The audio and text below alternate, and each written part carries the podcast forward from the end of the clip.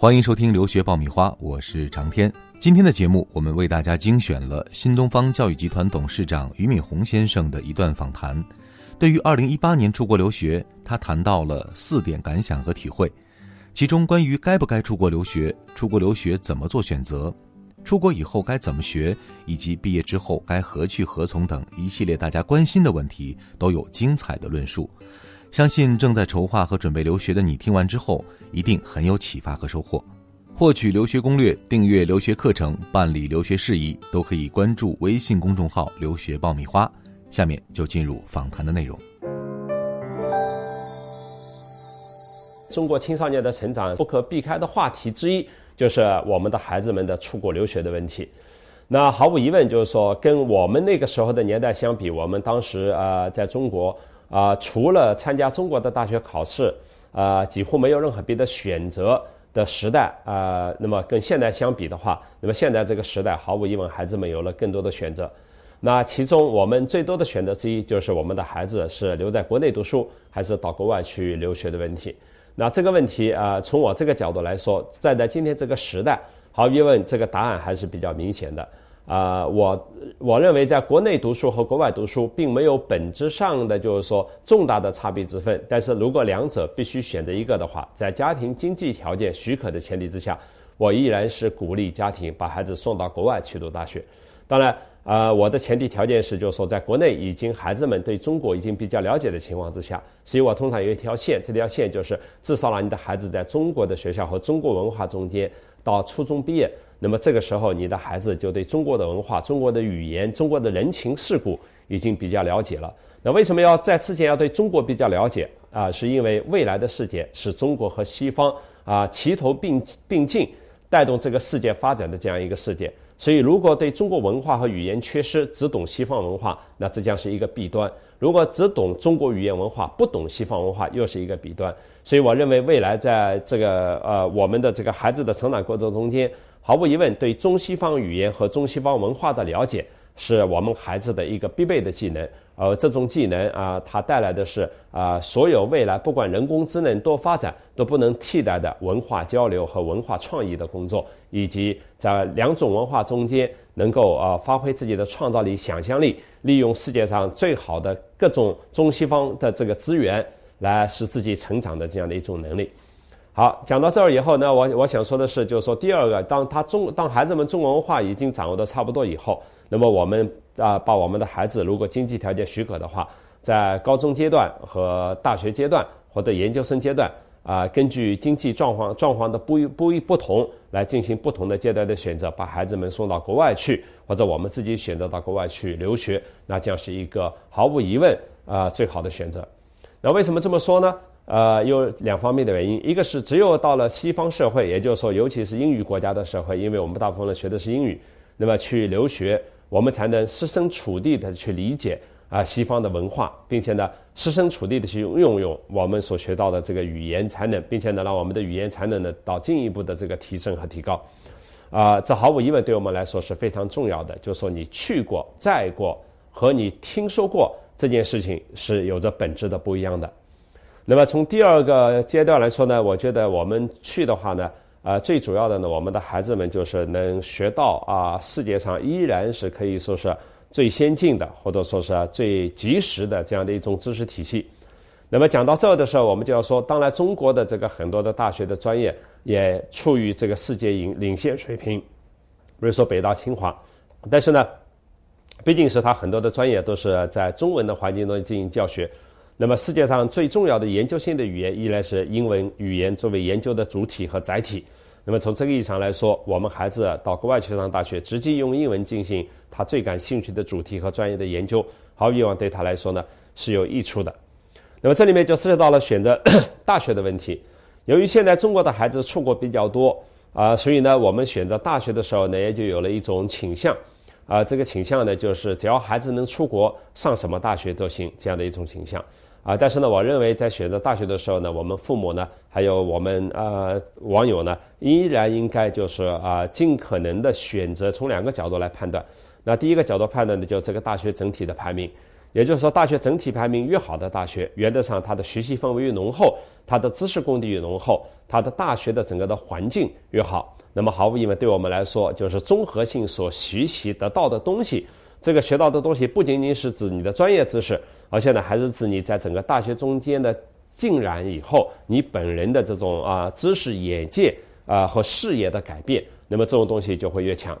那么第二个选择标准呢，就是专业选择标准。也就是说，除了大学排名以外，那么第二个选择就是，如果你的孩子对某个专业很感兴趣的时候，那么这个专业大学中间的排名，在全世界的排名也就变得尤其的重要。因为专业排名越靠前的这样的这个大学，那么毫无疑问，这个专业中间所拥有的，在这个专业中间世界上最优秀的老师就越多，那么你的孩子所学到的东西啊就越多。大家都知道。呃，所谓的就是学习跟随老师，老师是孩子成长的底线，孩子自己的努力是孩子成长的这个高度。那这句话怎么理解呢？就是啊，一个老师的水平高，你的孩子到最后的底线就会很高，也就是说你的孩子的基础水平就会很高，在这个之上，那么孩子自己努力往上走的高度也就会更加的高。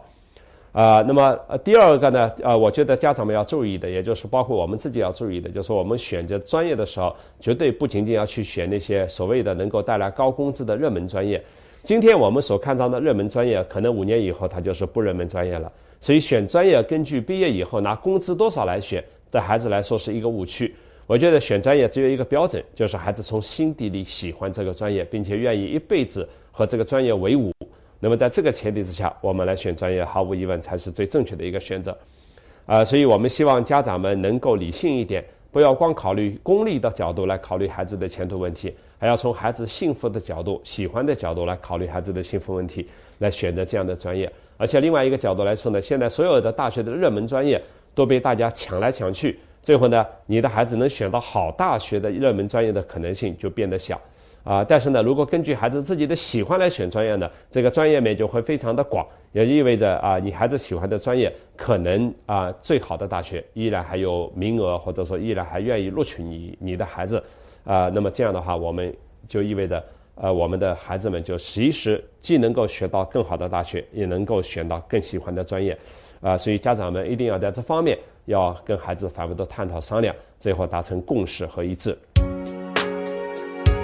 找知名的机构不如找靠谱的老师。爆米花工作室二零一九年留学申请开始招生，从业十年以上的资深老师一对一贴身办理，十万听众信任的留学平台，帮你圆梦。关注微信订阅号“留学爆米花”，点击底部申请服务联系办理。那么还有一个问题是。大家在这个国外学习的时候，我们孩子们应该采取一个什么样的态度？啊，我觉得在国外学习的时候呢，我觉得孩子们应该采取态度是，就是说根据自己喜欢的专业认真的学习，啊，同时呢，还应该就是选择更加广泛一点的这种选课，啊，使孩子们在文理科学和艺术方面都能够有一些功底和基础。因为未来这个世界所应用的人是一个多维度接触以后能够。有创造力、想象力的人，而不是在一个专业中间啊，就是一钻到底的那样的人。当然，专业中间一钻到底也许是必要的，但是呢，如果这个专业本身没有什么创意，是可以被重复性的劳动所代替的，那么未来就有可能出现这样的情况：人工智能很容易就把我们孩子们所学的专业给替代掉了。所以呢，孩子们多方接触啊，增加自己的想象力、思考能力、创造力、跨学科的建设能力啊，这件事情就变得比孩子们。啊，学一个专业的知识，有的时候还要更加的重要，这是首先的。第二个呢，我觉得孩子们要更加深入的在当地了解当地的社会啊，和当地的学生，或者说是跟啊跟这个那个国家的学生要更多的打交道，而不是中国孩子聚集在一起，住在一起，吃在一起，喝在一起，平时讲话也都是用中文，呃，玩也在一起玩，呃，去的地方就是不是中国餐厅就是卡拉 OK，那么这样的话，中国孩子等于说在国外的这么四五年。啊，学到的东西就会迅速的减少，对于当地文化的了解也就会很有隔阂，那么也就意味着并没有真正融入到这个西方的社会中间去。而在这样的一个这么好的机会，如果自己封闭住自己，不能融入西方社会，对我们来说肯定是有百害而无一利。啊，第三呢，我觉得我们的孩子们在国外的时候要遵遵循当地的规矩和社会习俗。现在之所以世界上很多的国家对中国孩子没有那么多的好感，是因为中国孩子破坏当地的规矩，破坏的太厉害。比如说在餐厅里面吃饭大呼小叫，是吧？开车的时候不守规矩，乱闯红灯，啊，住在别人家里的时候不遵守别人家里的规矩，啊，把朋友吆五喝六的这个把邀邀请到人家本来很安静的家里去玩，是吧？在人家吃完饭以后不知道帮着人收拾家庭。啊，甚至连自己房间里打扫的都很不干净，那么这样的话，很自然的就会被人家所排斥，啊，所以呢，学会当地的规矩，保存一个良好的君子风度，和当地人打好交道，甚至不断的帮助当地人去做一些好事，让当地人对我们中国孩子产生巨大的好感，这件事情不仅仅是你个人的事情，也涉及到了就是说中国人民是不是被外国人民所欢迎的事情，